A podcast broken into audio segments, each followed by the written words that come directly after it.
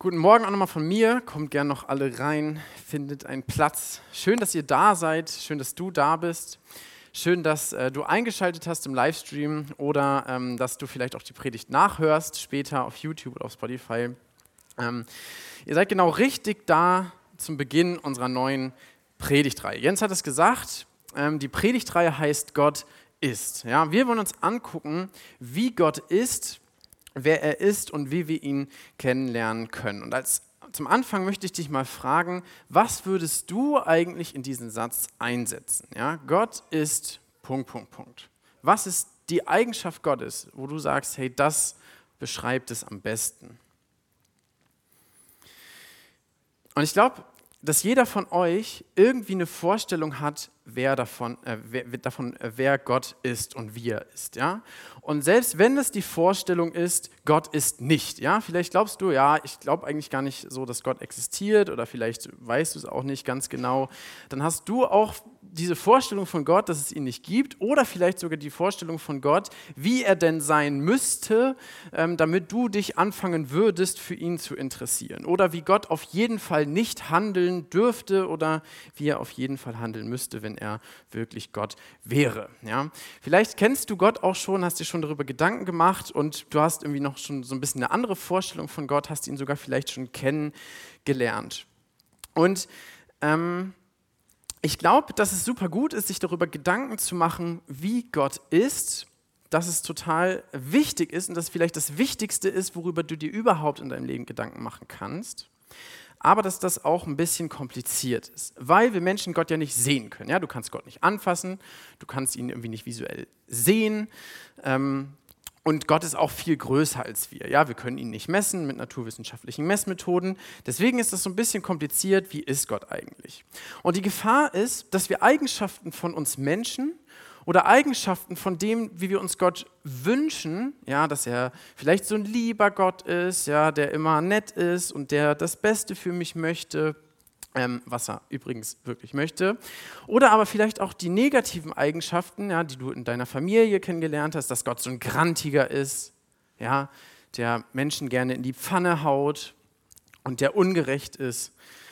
Und dass wir diese Vorstellungen von Gott, die wir von Menschen kennen, auf Gott projizieren. Es gibt auch Leute, Vielleicht hast du im Reli-Unterricht schon mal davon gehört, die sagen, ja, Religion ist immer so, dass Menschen ihre Vorstellung auf Gott projizieren. Und bei manchen Religionen, wenn du mal über Religion nachdenkst, kann man sich das vielleicht auch gut vorstellen, ja, wo das Gefühl so ist, Gott gibt mir alles, was ich möchte. Und, und da haben sich Leute Gedanken gemacht, hey, was wäre denn so ein nices Leben für mich, ja, vielleicht auch für mich als Mann oder für mich als Frau. Ja, und diese Vorstellungen, die übertragen wir dann auf Gott. Die Folge ist, dass wir Gott in eine Box packen. Ja? Vielleicht sagst du, wie gesagt, Gott gibt es nicht und hast eine kleine Box und dann packst du deinen Gott rein, der, den es nicht gibt, Box zu, Box ins Regal, hat mit meinem Leben nichts mehr zu tun. Ja? Vielleicht sagst du, okay, ähm, meine Box ist vielleicht so ein bisschen größer, ich mache mal Gedanken über Gott, kann sein, dass es ihn gibt, vielleicht auch nicht. Naja, hat mit meinem Leben trotzdem nichts zu tun. Gott in Box und ab ins Regal. Vielleicht bist du aber auch sogar Christ und sagst, hey, mit Gott, äh, Gott kenne ich, mit Gott bin ich unterwegs, ja, ich habe Jesus kennengelernt. Und trotzdem gibt es Eigenschaften Gottes, mit denen du wenig anfangen kannst. Ja, und du sagst, ja, okay, Gott ist so und so, aber irgendwie hat das mit meinem Leben nichts zu tun. Ja, und du packst Gott oder auch diese Eigenschaft Gottes in eine Box, Deckel drauf, Box ins Regal und ähm, gibst Gott nicht das Recht, in dein Leben zu sprechen. Und das ist ein Problem, weil Gott nicht in unsere Boxen passt. Gott ist so viel größer als jede Box. Ja, selbst wenn sie viel, viel größer wäre, selbst wenn man versuchen würde, Gott in ein Gebäude zu pressen, ähm, würde Gott da nicht reinpassen. Einer der weisesten Menschen, der gelebt hat, hat mal gesagt, ja, selbst die Himmel können Gott nicht fassen. Und diese Predigtreihe soll genau dafür da sein, dass Gott deine Box sprengt. Ja, und ich lade dich dazu ein, dass du deine Box aufmachst und anfängst zu fragen, hey, wie ist Gott eigentlich wirklich? Und was möchte Gott in meinem Leben tun? Und als Jugendlicher war das bei mir auch so. Ja? Da habe ich Gott in so eine Box gepackt. Ich wusste viel über ihn durch meine Eltern. Äh, ich bin im halbchristlichen Elternhaus aufgewachsen, durch den Reli-Unterricht, durch den Konfirmandenunterricht. So. Aber ich habe Gott in eine Box gepackt. Ja? Ich wusste diese Dinge über Gott, über die Bibel. Gott in die Box, Box zu, ins Regal. Das hatte mit meinem Leben nichts zu tun. Und irgendwann hat Gott eingegriffen und hat mir das erste Mal gezeigt, dass er eigentlich ähm, in mein Leben reinreden möchte und mein Leben leiten möchte, weil er mein Schöpfer ist, weil er mich liebt und weil es ihm nicht egal ist, wie du und ich leben. Und das war das erste Mal, dass Gott meine Box aufgemacht hat und dass mein Bild von Gott größer geworden ist und dass ich ihm den Mittelpunkt meines Lebens ähm, gegeben habe. Und seitdem möchte ich, dass Gott das immer mehr wird. Und genau das ist das Ziel von dieser Reihe. Und heute ähm, wollen wir uns das erste Thema angucken. Und ich glaube, dass das Thema heute eines der herausforderndsten Themen überhaupt ist. Und auch eines der Themen, eine der Eigenschaften Gottes, die uns am unangenehmsten ist. Und das ist auch gut so, weil die Eigenschaft gleichzeitig total wichtig ist. Wenn wir diese Eigenschaft Gottes nicht im Blick haben, dann werden wir komplett an dem vorbeilaufen, wer Gott ist. Und dazu wollen wir uns heute einen Bibeltext im ersten Teil der Bibel angucken und ihr könnt ihn gerne mit aufschlagen, wenn ihr eine Bibel dabei habt oder ähm, auf Bibleserver die wenn ihr ein Smartphone dabei habt. Und ähm, ihr könnt die Stelle gerne offen lassen. Das ist eine Stelle im Alten Testament, im ersten Teil der Bibel, im Buch Jesaja im sechsten Kapitel. Ihr könnt das auch gerne offen lassen. Wir werden ähm, ein bisschen mehr darin lesen. Wer war Jesaja? Jesaja ist ein, ein Mann ähm, aus dem ersten Teil der Bibel, habe ich schon gesagt, das ist ein Prophet. Ja? Dem hat Gott einen besonderen Auftrag gegeben und wir gucken uns den Moment an, den einschneidenden Moment im Leben von Jesaja, wo Gott in sein Leben kommt und ihn völlig umhaut und ihn beruft für eine Aufgabe, die so viel größer ist als alles, was Jesaja bis dahin kannte. Und das ist ein Moment ungefähr 740 vor Christus. Ähm, Jesaja schreibt das im Todesjahr des Königs Usia. Das war ähm, ein König in Israel, 740 vor Christus ungefähr. Bekommt Jesaja diese Vision von Gott. Und Gott begegnet ihm und wir lesen dann in Kapitel 6 ab Vers 1. Im Todesjahr des Königs Usia sah ich, also Jesaja, den Herrn sitzen auf einem hohen und erhabenen Thron. Und die Säume seines Gewandes erfüllten den Tempel. Seraphim standen über ihm, jeder von ihnen hatte sechs Flügel. Mit zweien bedeckten sie ihr Angesicht, mit zweien bedeckten sie ihre Füße und mit zweien flogen sie. Und einer rief dem anderen zu und sprach, Heilig, Heilig, heilig ist der Herr der Herrscharen, die ganze Erde ist erfüllt von seiner Herrlichkeit. Da erbebten die Pfosten der Schwellen von der Stimme des Rufenden und das Haus wurde mit Rauch erfüllt. Was muss das für ein krasser Anblick gewesen sein, den Jesaja hier von Gott bekommt? Und wir merken, das ist irgendwie total merkwürdig, was er da beschreibt. Und man merkt, dass es ein Augenzeugenbericht ist. Ja, Jesaja fängt nicht an zu erklären, was sind das jetzt für komische Wesen, die da rumfliegen, wie sieht Gott genau aus. Er beschreibt, was er sieht und er kann da gar nicht mehr viel mehr zu sagen. Und das ist die erste Eigenschaft, die erste Charaktereigenschaft Gottes, mit der Jesaja so direkt konfrontiert wird. Das ist Gottes Heiligkeit. Gott ist heilig.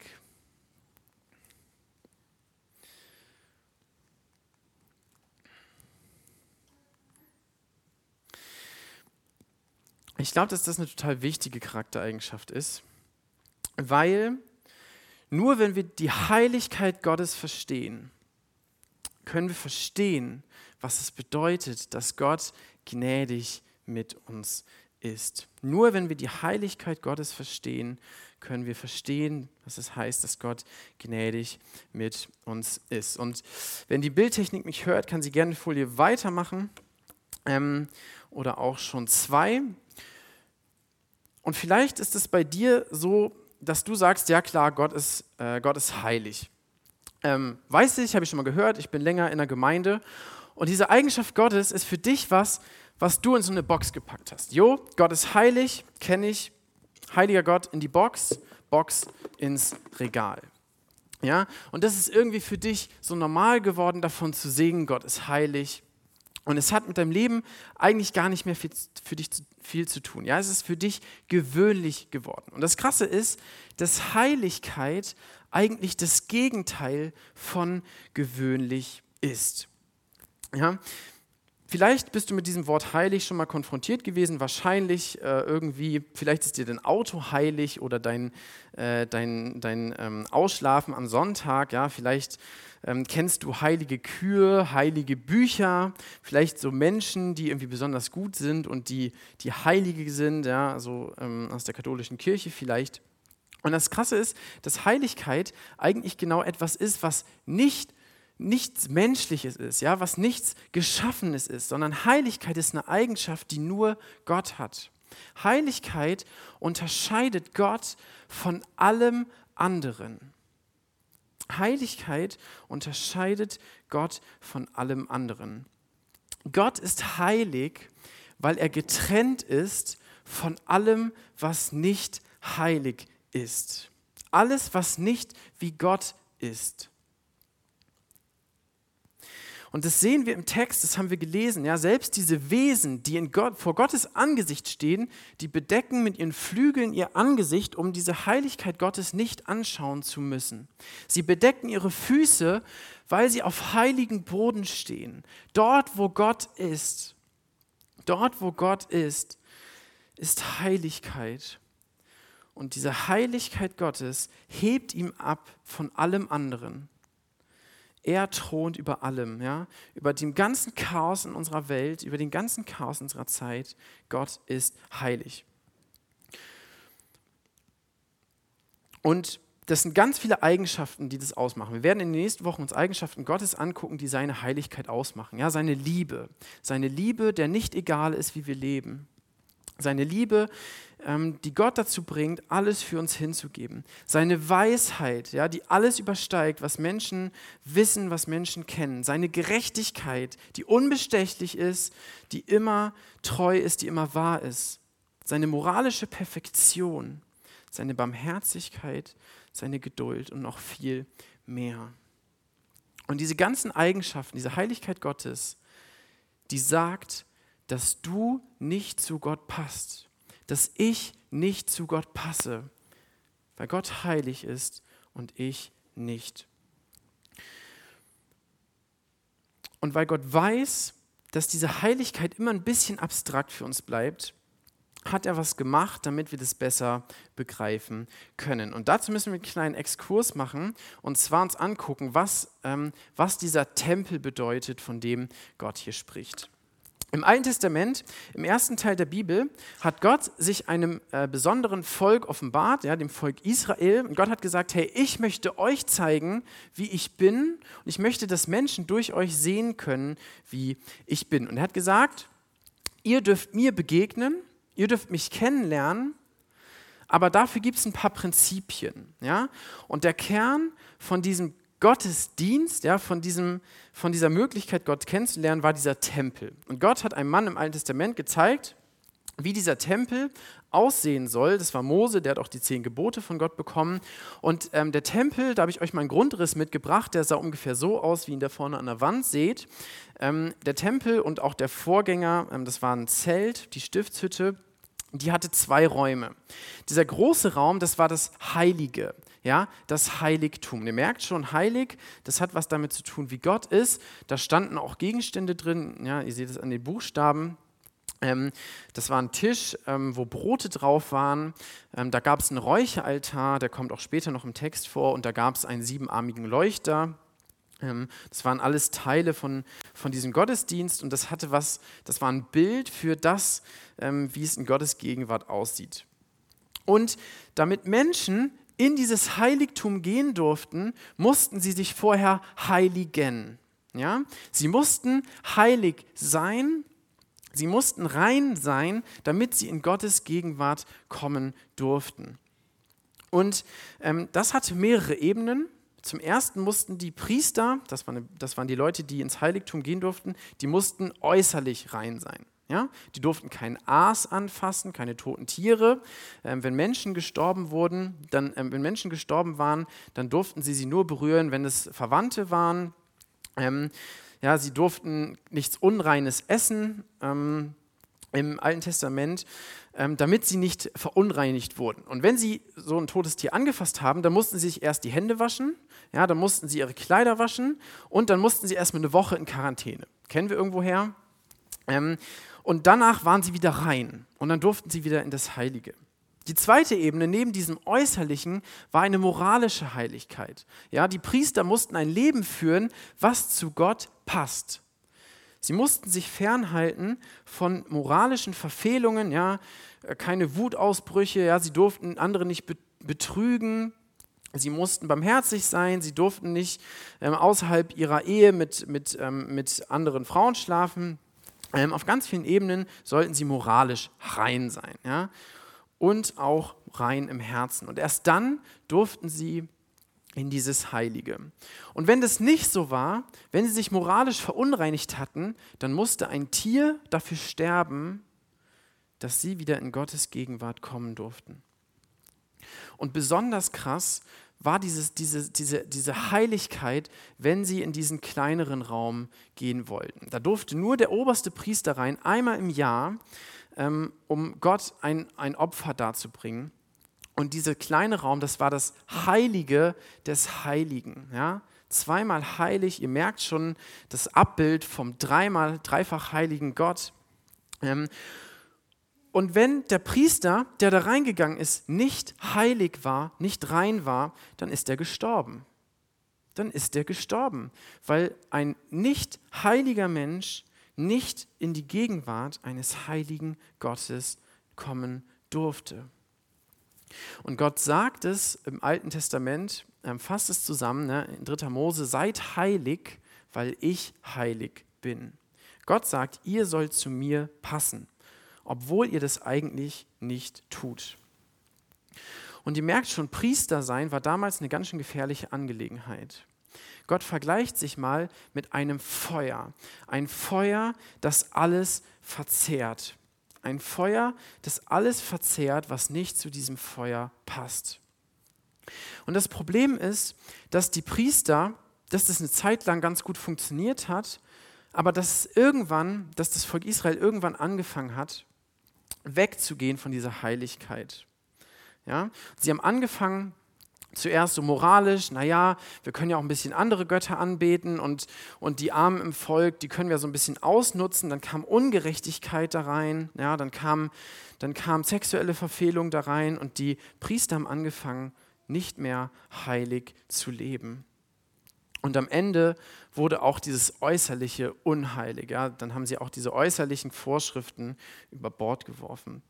Das Problem ist, dass wir Menschen uns relativ gut fernhalten können von Dingen, die irgendwie in unseren Vorstellungen nicht so zu einem guten, zu einem heiligen Leben passen. Ja? Wir können uns gut anziehen, wir können uns fernhalten von Menschen, die irgendwie nicht, nicht zu dem passen, was Gott über Heiligkeit sagt. Ja? Wir können uns fernhalten von, von Menschen, die irgendwie, ja, die sich nicht gut verhalten.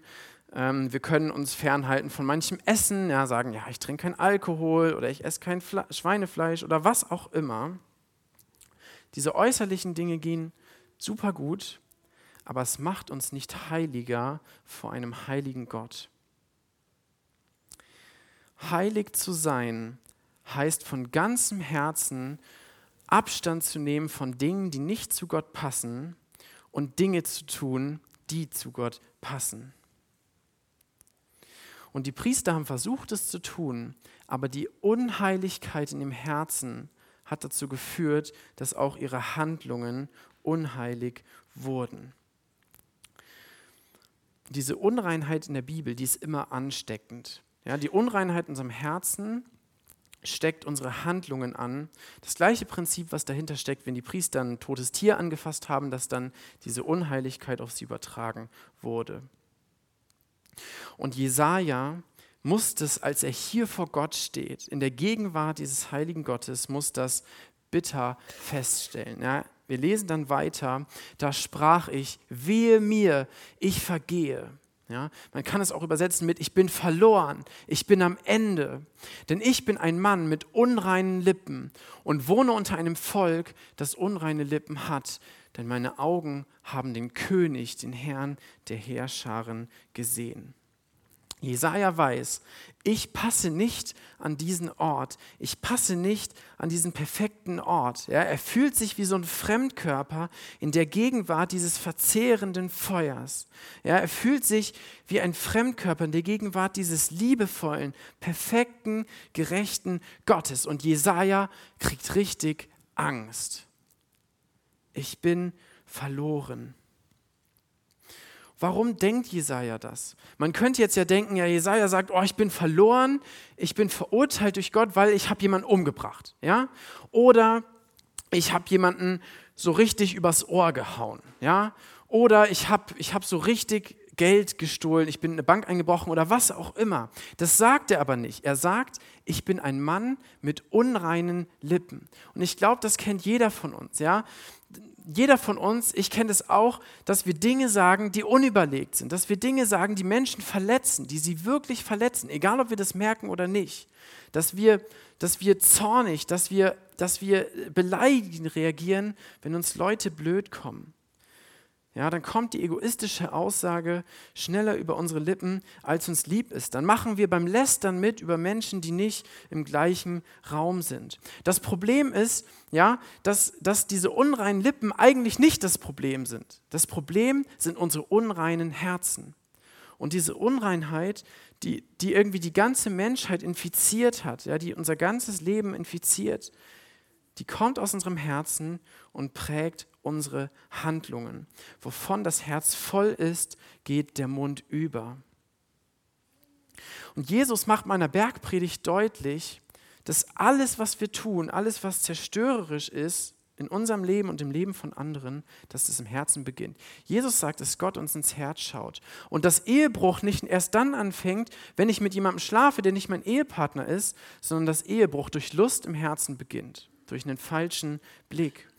Jesus sagt, dass Mord anfängt mit Verachtung. Wenn ich jemanden verachte im Herzen, dann beginnt Mord. Ja? Wie nennt man denn jemanden, der, der, der Unwahrheit redet, ja, der nicht das sagt, was, eigentlich, was er eigentlich denkt? Das ist ein Lügner. Ja, wie nennt man jemanden, der, der, der stiehlt, der, der, der sich wünscht, Dinge zu haben, die ihm eigentlich nicht gehören? Das ist ein Dieb. Wie nennt man jemanden, der Menschen verachtet und sie im Herzen am liebsten tot sehen möchte? Das ist ein Mörder. Und wir wissen irgendwie, dass solche Menschen nicht an den perfektesten Ort des Universums gehören, sondern, auch wenn das krass ist, dass sie verurteilt gehören. Und das ist diese harte Botschaft von Gottes Heiligkeit. Gott sieht in unser Herz. Er erkennt die tiefsten Abgründe. Dann, wenn uns vielleicht auch kein anderer Mensch sieht, sieht es Gott. Und auch Gott leidet darunter, weil er uns eigentlich liebt. Aber er ist gerecht und er muss ein Urteil darüber sprechen. Niemand kann sich von der Schuld freisprechen, auch Jesaja nicht. Ja? Und er weiß, dass er nicht zu Gott passt. Was macht Jesaja? Er könnte jetzt ja auch sagen: Ja, Gott, ist ja vielleicht gar nicht so schlimm. Der Rest von meinem Volk, ja, die sind auch alle so. Ja? Die haben auch alle unreine Lippen. Das machen die anderen ja auch so. Ich bin ja gar nicht so schlimm wie die Leute, die irgendwie in anderen Ländern egal was, was, was das für andere für Konsequenzen hat, ja, die böse Dinge tun, die Kriege anfangen, die Leute umbringen, bin ich ja gar nicht so schlimm. Aber er weiß, dass er genauso unrein ist wie alle anderen. Ja, er fängt bei seiner persönlichen Schuld an und bekennt diese Schuld. Und danach sagt er, ich lebe unter einem Volk von unreinen Lippen. Er begegnet dem heiligen Gott und er bekennt. Jahrhunderte später gibt es einen Mann, der genauso reagiert. Das ist Petrus, ein Fischer, der begegnet Jesus. Und genauso wie Jesaja gegenüber Gott reagiert, reagiert Petrus gegenüber Jesus, dem Sohn Gottes.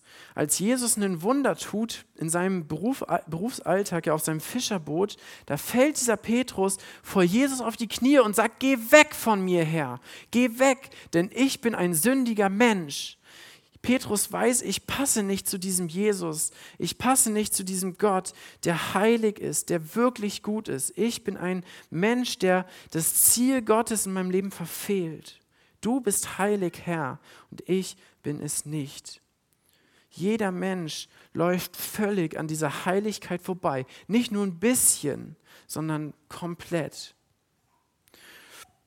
Und das ist eine ziemlich ernste Geschichte. Der Schreiber vom Hebräerbrief, der sagt, jagt der Heiligung nach, der Heiligkeit, ohne die niemand den Herrn sehen wird. Niemand wird zu Gott kommen, der nicht von ganzem Herzen heilig ist. Gott passt nicht zu uns und wir passen auch nicht in den Himmel.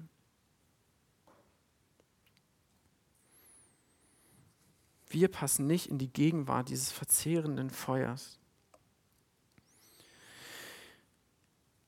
Und das Krasse ist, dass Gott das nicht kalt lässt. Das Krasse ist, dass Gott nicht sagt, ja, richtig gut, ne, ihr habt es alle verdient, sondern dass Gott eine Möglichkeit schafft, wie unreine Menschen heilig werden können.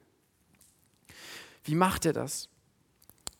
In diesem ja, wahrscheinlich Tiefpunkt seines Lebens passiert Folgendes von Jesaja. Da flog einer der Seraphim, ja, von diesen komischen Wesen, zu mir und er hielt eine glühende Kohle in seiner Hand, die er mit seiner Zange vom Altar genommen hatte. Das ist dieser Räucheraltar, von dem wir schon gelesen haben, äh, gehört haben.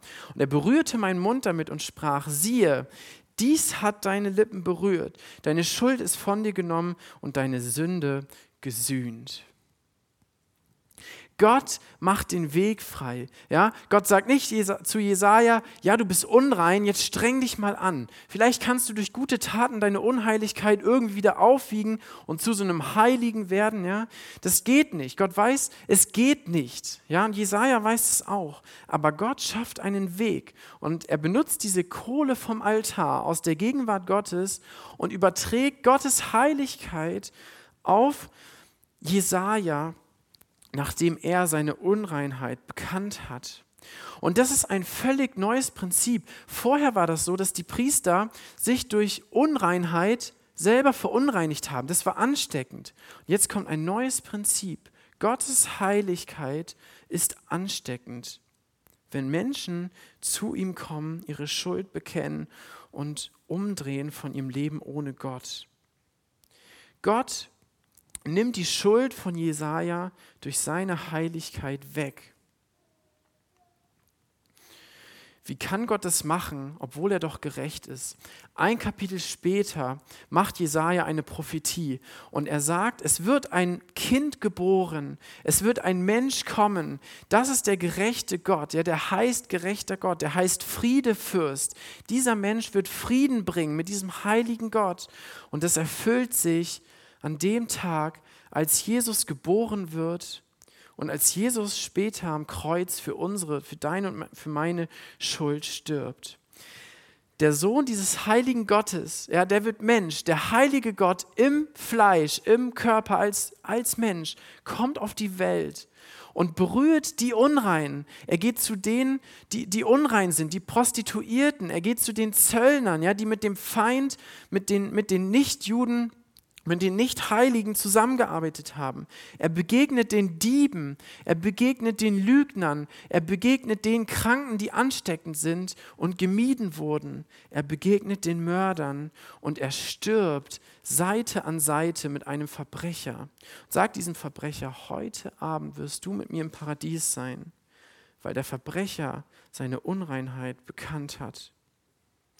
Und anstatt dass Jesus sich ansteckt, mit der Unreinheit von uns Menschen steckt er Menschen mit seiner Heiligkeit an, wenn sie auf ihn vertrauen. Und Jesus fasst das zusammen mit diesem krassen Vers in Johannes 3, Vers 16. So sehr hat dieser heilige Gott die Welt geliebt, dass er seinen einzigen Sohn hingab, damit jeder, der an ihn glaubt, nicht verloren geht. Jesus ist diese Kohle. Jesus ist, ist, ist das vollkommene Opfer ja, für unsere Schuld. Und er trägt diesen Zorn Gottes, damit du das nicht mehr musst. Jesus hat dieses heilige Leben für dich gelebt, für dich und für mich. Und er stirbt den Tod eines Unheiligen, damit wir Heiligkeit bekommen können. Und das ist Gnade. Das ist unverdiente Gnade. Ja, der, der, dieser Gott, der, vor dem wir eigentlich tot umfallen müssten, der möchte dich zu seinem Kind machen, zu seinem Thronerben. Und jetzt verstehen wir, nur wenn wir die Heiligkeit Gottes verstehen, nur wenn wir verstehen, wie, wie, wie abgrundtief verloren wir eigentlich als Menschen sind, wie unfähig wir sind, Gott zu gefallen, nur dann verstehen wir auch, wie groß Gottes Gnade ist und wie sehr wir Jesu Tod brauchen. Nur wenn wir Gottes Heiligkeit begreifen, können wir Gottes Gnade ergreifen. Nur wenn wir Gottes Heiligkeit begreifen, können wir Gottes Gnade ergreifen. Und eines Tages werden du und ich alleine vor diesem verzehrenden Feuer stehen. Jeder von uns. Ja, da ist kein anderer Mensch, mit dem du dich vergleichen könntest, wo du sagen könntest, ja, ich bin doch gar nicht so schlimm wie der. Sondern du wirst allein vor Gott stehen und vor Gott Rechenschaft ablegen müssen. Und Jesus allein kann dich passend machen für diesen Gott. Nur wenn du dein Vertrauen auf Jesus setzt und zu ihm umkehrst und deine Schuld vor Gott bekennst, kann er dich passend machen für diesen heiligen Gott. Und er will das. Er will das, weil er dich liebt. Ja, Gott will nicht, dass Menschen verloren gehen, dass er Menschen verurteilen muss. Und deswegen hat er diese Möglichkeit geschickt. Jesus ist dein Richter oder er ist dein Retter. Das ist die gute Nachricht, Evangelium. Was macht es mit dir? Was macht diese Heiligkeit Gottes mit dir? Was hat es für Auswirkungen auf unser Leben? Nachdem Jesaja diese krasse Vergebung erlebt hat, ja, passiert Folgendes. Und ich hörte die Stimme des Herrn fragen, wen soll ich senden? Wer wird für uns gehen? Ja, Gott möchte diese Botschaft weitergeben, diese Botschaft vom heiligen Gott und diese Botschaft von der Vergebung Gottes. Fragt, wen soll ich senden? Und die einzig logische Antwort von Jesaja in diesem Moment ist: Ich bin hier, hier bin ich, sende mich. Die einzig logische Antwort auf diese Heiligkeit Gottes und auf die grenzenlose Vergebung, die Gott Jesaja geschenkt hat, ist: Hier bin ich, sende mich. Ich möchte dahin gehen, wo du hingehen willst. Ich möchte das tun, was du möchtest, was ich tue. Ich möchte so leben, wie du willst, dass ich lebe. Ich möchte weitersagen, was du willst, dass ich weitersage, was andere Menschen hören müssen. Und wenn du zu Jesus gekommen bist, dann bist du berufen, ein Teil dieses heiligen Volkes zu sein, ein Teil von einem Volk zu sein aus allen Nationen, was Gott reingewaschen hat. Ja? Paulus sagt mal im 1. Korinther 6, und das ist ein Vers, der für, für Sandra und für mich auch total wichtig ist, ähm, für unsere Vergangenheit, ja, für alles, was, was, was da schon war, ähm, wo Gott sagt, einige von euch sind Mörder gewesen, ja, das war in Korinth so. Einige von euch sind Lügner gewesen. Einige von euch haben andere Götter angebetet. Einige von euch haben Dinge getan, die wirklich schlimm waren. Aber ihr seid abgewaschen aber ihr seid geheiligt, aber ihr seid gereinigt durch den Namen unseres Herrn Jesus Christus. Und du bist berufen, für eine neue Identität, ja, Sohn dieses heiligen Gottes zu sein, der perfekt ist in den Augen Gottes, nicht weil du perfekt bist, sondern weil Jesus perfekt ist und war. Und deswegen sollen wir nicht stehen bleiben bei so einer, bei einer Heiligung unseres, unseres Standes, ja, dass, dass wir wissen, okay, uns ist vergeben, in Gottes Augen sind wir heilig und das war's jetzt. Sondern unser Lebensstil soll dazu passend sein. Und Gott wiederholt das, was er schon im Alten Testament zu den Priestern gesagt hat, wiederholt er jetzt zu denen, die zum Glauben an Jesus gekommen sind. 1. Petrus sagt er, seid heilig, denn ich bin heilig. Wenn du an Jesus glaubst, sollst du ein Leben führen, was immer mehr dem entspricht, wie Gott ist. Heilig sein heißt anders zu sein als der Standard, der in dieser Schöpfung herrscht. Heilig zu sein heißt anders als der menschliche Standard, um dich herum zu sein. Heilig zu sein heißt einen Unterschied zu machen. Ja, diese verzehrende Liebe, die Jesus ans Kreuz gebracht hat, auszuleben. Jesus ähnlicher zu werden. Und vielleicht ist für dich dran, überhaupt erstmal deine Schuld vor Gott zu bekennen und dein Vertrauen zu 100% auf Jesus zu setzen.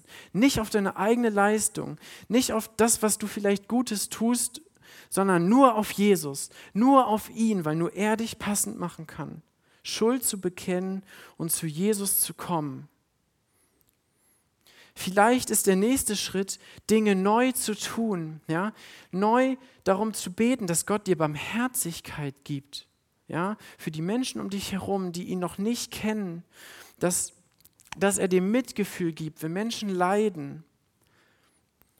Anzufangen, ja, diese Gemeinschaft mit Menschen zu suchen, die auch zu diesem Volk, zu, äh, diesen, auch zu diesem Volk gehören anfangen, anzufangen, dankbar zu sein für das, was Gott dir schenkt. Vielleicht heißt es aber auch, dich von Dingen zu trennen, die nicht zu Gott passen. Von Verhaltensweisen, ja, von Gewohnheiten, von Abhängigkeiten. Dich loszusagen von unreinen Lippen. Ja, vielleicht hast du diese Wutausbrüche in deinem Leben. Du musst sie ans Kreuz bringen wenn du weißt, hey, das passt irgendwie nicht zu einem sanftmütigen Gott. Vielleicht hast du Abhängigkeiten in deinem Leben, Süchte, die du ans Kreuz bringen musst und, und anfangen musst, Gott zu bitten, hey, gib mir die Kraft, davon frei zu werden. Vielleicht musst du, musst du Dinge bekennen und anfangen, in dieser Heiligkeit Gottes zu wachsen. Und es ist ein Prozess. Und wir tun das nicht aus unserer eigenen Kraft, sondern aus der Kraft, die Jesus uns durch den Heiligen Geist gibt. Ja, genauso wie das angefangen hat, wie die Vergebung angefangen hat, aus Gnade, so wollen wir auch in der Heiligkeit wachsen. Und ich glaube, dass, dass wir Menschen eigentlich eine Sehnsucht nach dieser Heiligkeit haben. Ja? Die Menschen um uns herum, die sehen auch, wie kaputt diese Welt ist. Ja, wir sehen das gerade heute, wie kaputt Menschen sind und zu was Menschen fähig sind. Ja, zu was auch wir fähig wären, wenn wir in anderen Umständen wären. Und eigentlich sehen wir uns doch danach, dass Gott einen Unterschied in unserem Leben macht. Wir sehen uns danach, dass ein Anderssein möglich ist. Und ich glaube, dass die Menschen in deinem Umfeld auch irgendwie wissen, dass es, dass, dass es gut wäre, wenn es so wäre. Und Gott möchte dich dazu benutzen, dass Menschen erleben, dass Gott Menschen verändern kann. Gott möchte dich benutzen, um zu zeigen, hey, Menschen müssen nicht so bleiben, wie wir sind. Der heilige Gott kann Menschen verändern. Jesus kann kaputtes Heil werden lassen. Und wir wollen jetzt gleich eine Zeit haben, wo wir Gott, diesen heiligen Gott anbeten wollen. Und und ähm, die Band kann auch dann gleich schon mal nach vorne kommen. Ähm, und vorher möchte ich, möchte ich noch beten, dass Gott uns aufs Herz legt, so zu antworten wie Jesaja: Hier bin ich, sende mich in meinem Umfeld, in deiner Familie, auf deiner Arbeit, da wo Gott dich hingestellt hat. Hier bin ich, sende mich. Und steht doch gerne dazu auf und bleibt auch gerne für die Lobpreiszeit stehen, dass diesen heiligen Gott anbeten. Und ich lade dich ein, gleich laut Amen zu sagen, wenn du auch diesen Wunsch hast, dass Gott dich verändert und dich in deinem Umfeld gebraucht, um Unterschied zu machen. Vater im Himmel, danke, dass, ja, dass du, obwohl du heilig bist, obwohl du perfekt bist, obwohl du uns eigentlich verurteilen müsstest, dass du uns so sehr geliebt hast, dass du sein, deinen Sohn für uns gegeben hast. Herr Jesus, danke, dass du, dass du für uns durchgezogen hast, dass du für uns diese Heiligkeit erwirkt hast und dass du uns Vergebung geschenkt hast und dass wir vor dir stehen dürfen als Teil von deinem heiligen Volk. Herr, danke, dass du uns auch durch deine Gnade verändern kannst. Und wir bitten dich so sehr, dass wir als Gemeinde einen Unterschied machen können. In diesem Stadtteil, aber auch auf der Arbeit, in der Familie, da, wo du uns hingestellt hast. Herr, und ich Wir beten, wir bitten, dass du echt jedem aufs Herz legst, dir diese Antwort zu geben. Hier bin ich, sende mich. Und dass du uns sendest, dort, wo Menschen Vergebung brauchen, dort, wo Menschen, dort, wo Menschen Frieden mit dir brauchen. Herr, wir danken dir, dass wir dich anbeten dürfen, obwohl wir klein sind, dass wir dich anbeten dürfen, weil du uns liebst und weil du Vergebung erwirkt hast. Amen.